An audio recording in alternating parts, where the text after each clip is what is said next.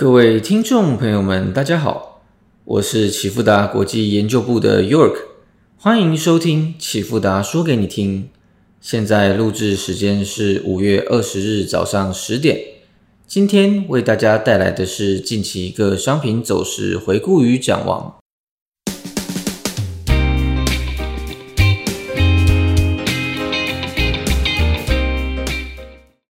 关于美元指数的部分。近期，鲍威尔重申，未来联准会可能延续加息五十个基点的步调，直到通胀明显下降为止，并且在上周四，鲍威尔也承认加息晚了，如果有需要，将毫不犹豫的加息超过中性利率水准。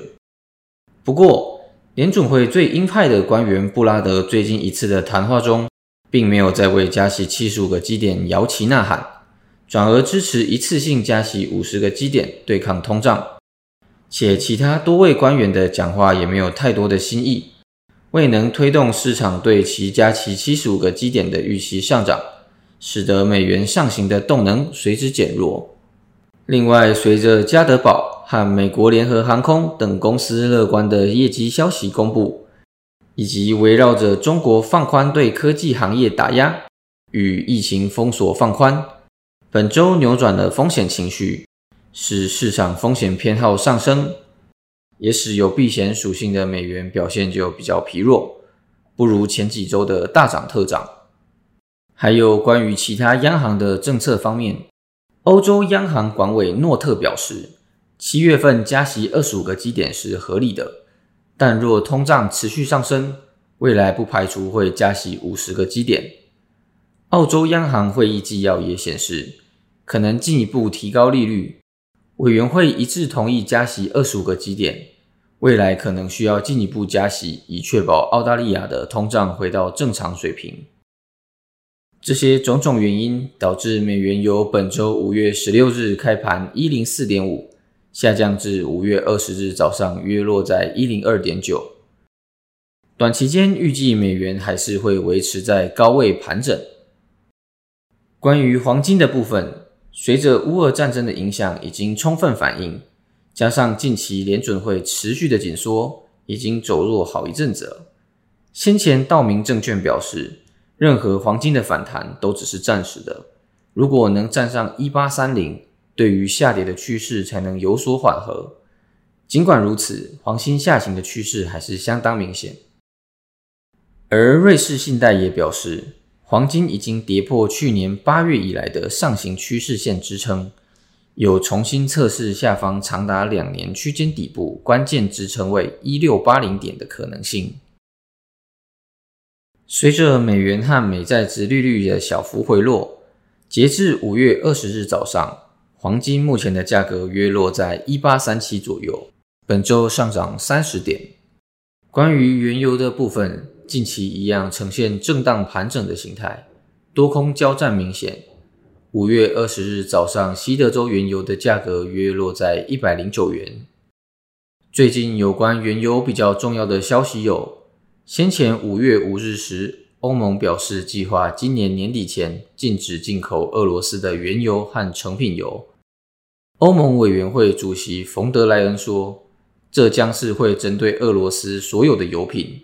无论是海运、管道运输、原油还是成品油的全面进口禁令。接下来，五月十三日传出，四名外交官和官员表示，尽管东欧有供应疑虑，欧盟仍力求在本月达成对俄罗斯石油的分阶段禁运协议，反驳禁运可能延后或放水的说法。按照先前协议，也就是上面所叙述的，大多数欧盟国家将需在今年年底前对俄罗斯的石油实施全面禁运。但匈牙利和斯洛伐克这些对俄罗斯石油较为依赖的国家，都已经取得截至二零二四年底的豁免权，而捷克则可豁免至二零二四年的中期。到了五月十六日，欧盟再次召开会议。推动包括俄油禁令在内的第六轮制裁提案，但因成员国反对，仍未通过。原因为欧盟石油进口依赖度高达百分之九十七，其中俄罗斯占欧盟进口的需求约三十七 percent。欧盟二十七国中有八个国家对俄罗斯石油的依赖在五十 percent 以上。一旦全面禁运俄罗斯石油，不仅导致俄罗斯供应中断的风险，也会对部分欧盟国家经济造成严重的冲击。其他主流机构对油价的看法，大多认为目前欧盟对俄罗斯的制裁高压暂缓，地缘风险略有回落。且由美国 PMI、GDP、中国经济数据观察，全球经济放缓趋势逐渐确认，不利于油价长期上涨。由短期来看，地缘支撑维持偏强，但经济放缓压力逐渐增大，商品属性逐渐由支撑向压力过渡，利空逐渐开始发酵，但尚未主导。油价或许将继续维持高位震荡，而中期来看，当累积库存的周期确认和金融流动性收紧压力显现后，油价重心或许将逐渐回落。